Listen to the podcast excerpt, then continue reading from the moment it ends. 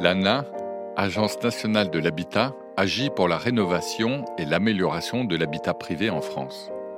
Depuis 50 ans, elle aide les propriétaires dans leurs projets de travaux et accompagne les collectivités dans leur politique d'amélioration de l'habitat privé. En répondant aux besoins actuels de chacun, elle permet à tous de vivre mieux demain. L'habitat dans tous ses états est une série de podcasts qui propose de faire un tour de France et de nous raconter des histoires d'usagers et d'habitats rénovés. Aujourd'hui, le pavillon de Madame Lebras. Bienvenue à Laval.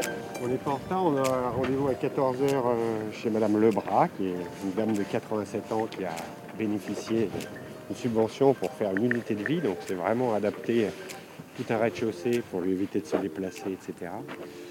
Et donc on va, y aller tranquillement, même s'il est distant.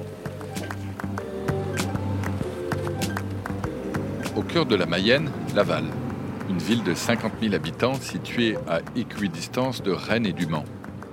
On y trouve une rivière, la Mayenne, un château, un centre-ville ancien et une périphérie composée d'immeubles HLM, de zones commerciales et de quartiers pavillonnaires. M'aviez dit que c'est une ville où il y a pas mal de personnes âgées, enfin où c'est la région. Ouais, c'est un département qui a, qui a des indicateurs sociodémographiques, comme on dit euh, dans le jargon, euh, qui démontrent que la population est en moyenne un peu plus âgée que, que la moyenne nationale ou que la moyenne régionale, et qu'elle est un peu plus vieillissante que, euh, pareil, les, chiffres régionaux ou nationaux.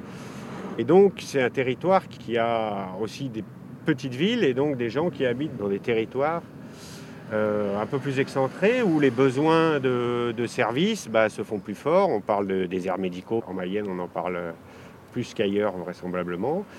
Et on a euh, des difficultés du coup à... En tout cas, les populations peuvent être euh, à terme confrontées à des difficultés d'accéder à des services et à des biens qui se recentralisent vers les polarités. Et donc l'idée est d'organiser le territoire pour que l'ensemble de la population puisse, dans les meilleures conditions, disposer des, des meilleurs moyens de bien vivre euh, sur le territoire. Alors on est clairement dans une politique de l'habitat qui a une, substantifique moelle sociale, parce que le conseil départemental, les conseils départementaux, leur cœur de compétence, c'est l'action sociale. Donc on agit euh, quand on essaye de travailler sur les questions d'adaptation d'un territoire à, une réalité de population un peu plus âgée et qui vieillit, et avec l'accroissement de la durée de vie. Euh, on est au cœur d'une politique sociale, mais qui s'incarne dans l'habitat, et l'habitat avec cette vocation d'organiser le territoire pour répondre à cette problématique sociale. Alors, qu'est-ce qu'on a traversé là depuis qu'on est... Alors, je vais être tout à fait transparent. Je vous avais prévenu en amont que mes qualités d'orientation étaient très mauvaises. Alors, je vois vaguement où je suis, mais je ne sais pas du tout quel est le bon chemin pour euh, aller euh, chez Madame Lebras. Donc, je, vais arrêter de faire n'importe quoi, parce que là, je vais finir par... Euh,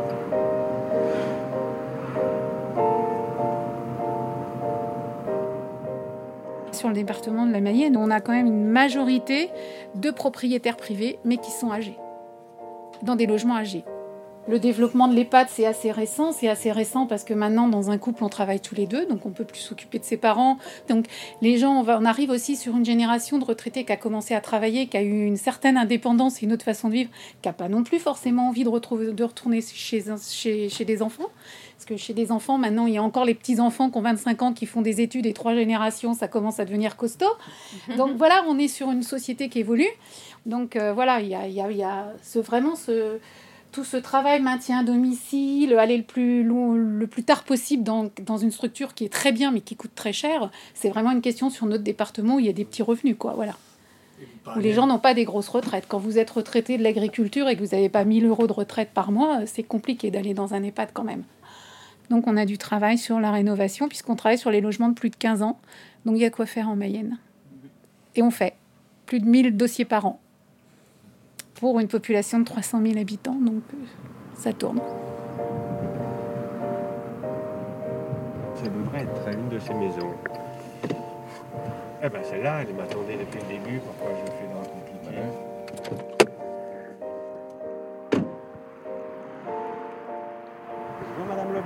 Peut rentrer C'est gentil. Voilà, tenez. Bah, écoutez, alors, asseyez-vous. Vous habitez ici depuis combien de temps? 20 ans. Euh, Enfin, j'ai la chance, j'ai 87 ans et malgré, euh, je suis plus comme j'étais avant parce que j'ai été très active et bon, mais je me débrouille encore bien. Je voudrais mourir dans ma maison. Alors les enfants ont dit, bah oui, maman, mais les escaliers pour aller à la salle de bain et tout ça, vaudrait mieux que j'ai quelque chose en bas. Voilà.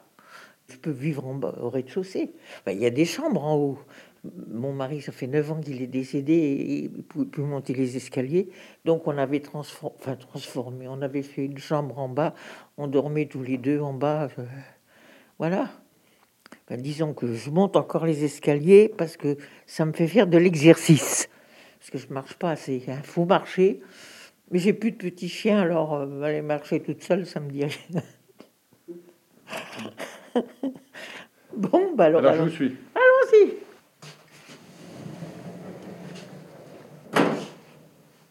Il y avait les water au bout, un lavabo, et puis un- une grande penderie. euh, une grande penderie. C'était un couloir qu'il y avait là.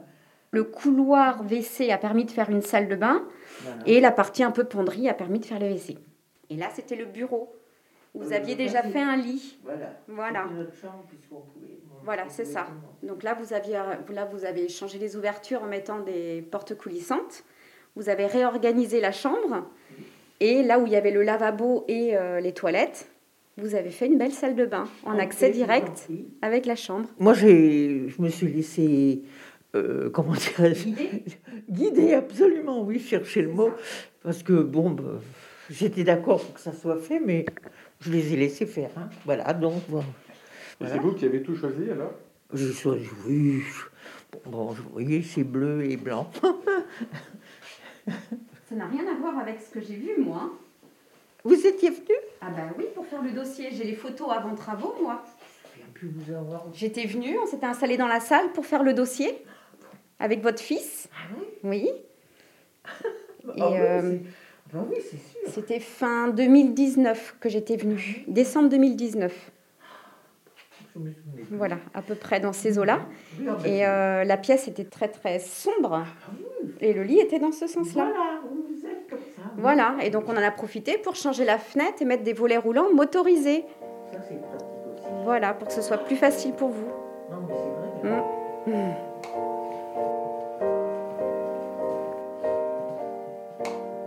Moi, c'est Mélanie Verger, je suis ergothérapeute donc chez Solia. Solia, nous sommes une association euh, départementale avec une entité nationale. Euh, nous sommes l'opérateur des financeurs euh, d'aide à l'habitat. Et donc, euh, en fait, nous sommes les techniciens et nous sommes les yeux des financeurs. Et ergothérapeute, euh, donc nous sommes spécialisés dans tout ce qui est euh, garder l'autonomie et l'indépendance. Donc moi, ma spécialité au sein de Solia, c'est de réadapter le logement en fonction des capacités, des incapacités de la personne pour qu'elle retrouve plus d'indépendance au sein de son logement.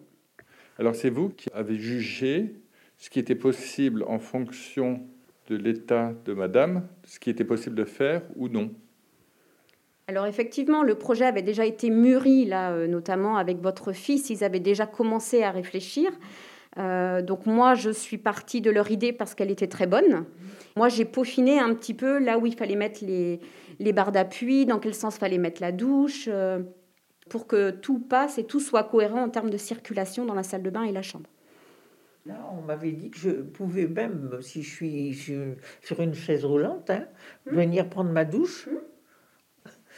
J'espère que ça n'arrivera jamais, mais enfin, bon.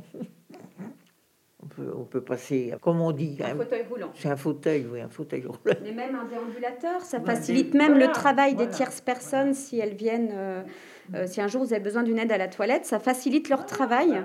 Et donc, euh, on a du personnel qui se fatigue beaucoup moins. Et donc moins d'arrêt de travail, et donc euh, voilà.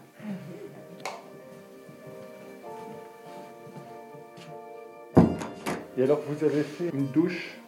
Ben oui, c'est pratique la douche, c'est bien. Bon, il y a même un, un siège, je peux prendre ma douche assise si je veux. Non, mais c'est vrai, parce que quand on vieillit, c'est... Votre ancienne salle de bain, elle était comment? Ah ben, au premier. Là, c'est vraiment bien, non, vraiment, je suis très contente. Il a fallu tout, tout changer. Vous, c'est la salle de bain, le reste La salle de bain, et puis les accès, les portes, et euh, la motorisation euh, ah du volet roulant, oui. Oui, oui, tout ça, c'est rentré dedans, mm, dans les aides financières. Il y a quand même un lien euh, du, dans, dans le, la notion de confort du logement. Il y a aussi bah, la charge énergétique du logement, son isolation, son entretien aussi, ça en fait partie. Donc l'approche globale, on y vient de plus en plus. Et les plafonds de l'ANA qui, qui passent de 20 000 à 30 000 euros de travaux subventionnés cette année, c'est aussi de dire eh ben, on essaye d'aller plus dans la globalité que de, faire, de le faire en deux ou trois fois, mais de les pousser à tout faire d'un seul coup pour avoir tout de suite ce rendu, ce confort euh, dès les premiers travaux. quoi. C'est l'artisan en fait qui nous a orienté euh, votre situation avec l'aide de votre fils. Nous avons regardé à quelle aide financière vous aviez le droit. Et puis voilà, il y a eu l'accord de l'aide financière, il y a eu les travaux de réaliser. Et puis maintenant, euh, peut-être même qu'aujourd'hui, l'aide financière est versée sur votre compte ou devrait l'être incessamment sous peu. Voilà, la demande de paiement est faite en tout cas, est déposée. Donc ça ne devrait pas tarder. Mais à nous de nous organiser, de faire savoir aussi, parce que bah, les gens sont, perdus. Il y a beaucoup d'aides, il y a beaucoup de choses. Il y a des choses qui s'arrêtent, on pense que c'est l'ANA. Non, non, l'ANA a toujours des budgets conséquents. Moi, quand je suis arrivée en 2013, l'ANA nationale avait un budget de 300-400 millions d'euros. Cette année, elle a un budget de 2 milliards 300 millions d'euros. Donc, il y a de l'argent. Et l'État, il va vraiment et veut massifier la rénovation énergétique chez les particuliers. Donc, euh, à nous de, bah, de se mettre tout autour de la table et puis d'y aller. tant qu'on tant qu'on a des budgets, il bah, faut y aller. Voilà. Et alors vous, il y, a, des gens que vous voyez et qui n'ont pas une idée vraiment de leurs besoins. Pas tout à fait. C'est vrai que parfois ils arrivent avec, euh, ils viennent chez nous avec une idée en tête, et ça arrive que au final on leur, euh, on les oriente vers un, autre projet. Alors bien évidemment on les oblige pas, mais on leur propose. Et euh, même si parfois ça arrive hein, qu'ils ne sont pas d'accord avec ce qu'on leur propose le jour de la visite, et au final, huit jours après, ils ont réfléchi, ils en ont parlé et avec leur entourage. Et ils nous rappellent en nous, disait, en nous disant que ils suivent dans ce qu'on leur a proposé. C'est aussi une porte d'entrée pour se rendre compte que le logement euh, présente des, choses accidentogènes, des risques. Alors peut-être pas tout de suite, mais que ça viendra, que ça pourrait venir. Et tout le lien est là, c'est de trouver le bon équilibre entre euh, réussir à amener les gens à, rentrer dans une phase travaux, euh, pas pour les obliger, euh, pas pour les embêter, mais vraiment pour leur permettre de bien vieillir chez eux. Après, comme le dit Mélanie, euh, encore une fois, les gens sont maîtres d'ouvrage de leur projet et on... personne ne se fait tordre le bras normalement pour aller vers les travaux. Donc normalement, jusqu'à preuve du contraire, les gens sont rarement revenus sonner à la porte de la maison de l'habitat en disant qu'ils étaient vraiment pas contents. Des fois, le jour de la visite à domicile, on a un peu la soupe à la grimace. Et puis au final, quand on leur demande une fois que les travaux sont faits, ils nous disent tous, euh, si on avait su, on l'aurait fait plus tôt. Ah ben, moi, je sais Ils le disent tous. enfin, ça fait neuf ans que mon mari est décédé. Et euh, on aurait fait ces travaux-là il y a, il y a, plus, de dix ans, puisque euh, il a été deux ans très, très fatigué. Ça aurait été mieux pour lui, hein. Hmm. ça c'est sûr. Je suis très très satisfaite, très heureuse de, J'espère vivre encore longtemps comme ça, ici. Mourir dans ma maison. Voilà.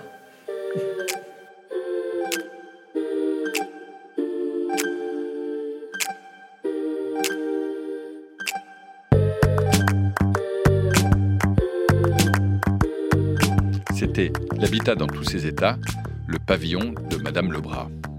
Avec Nicole Lebras, propriétaire, Mélanie Verger, ergothérapeute chez Solia, Corinne Goujon, responsable habitat privé à la direction départementale des territoires, Martin Carré, directeur de Solia Mayenne, Aurélien Tabouret, responsable de service habitat au service départemental de la Mayenne, Stéphane Zancaro, chargé de mission habitat, conseil départemental de la Mayenne. Une série de podcasts proposés par l'ANA et le studio Radio France produite par Julien Donada et réalisée par Vincent Deck.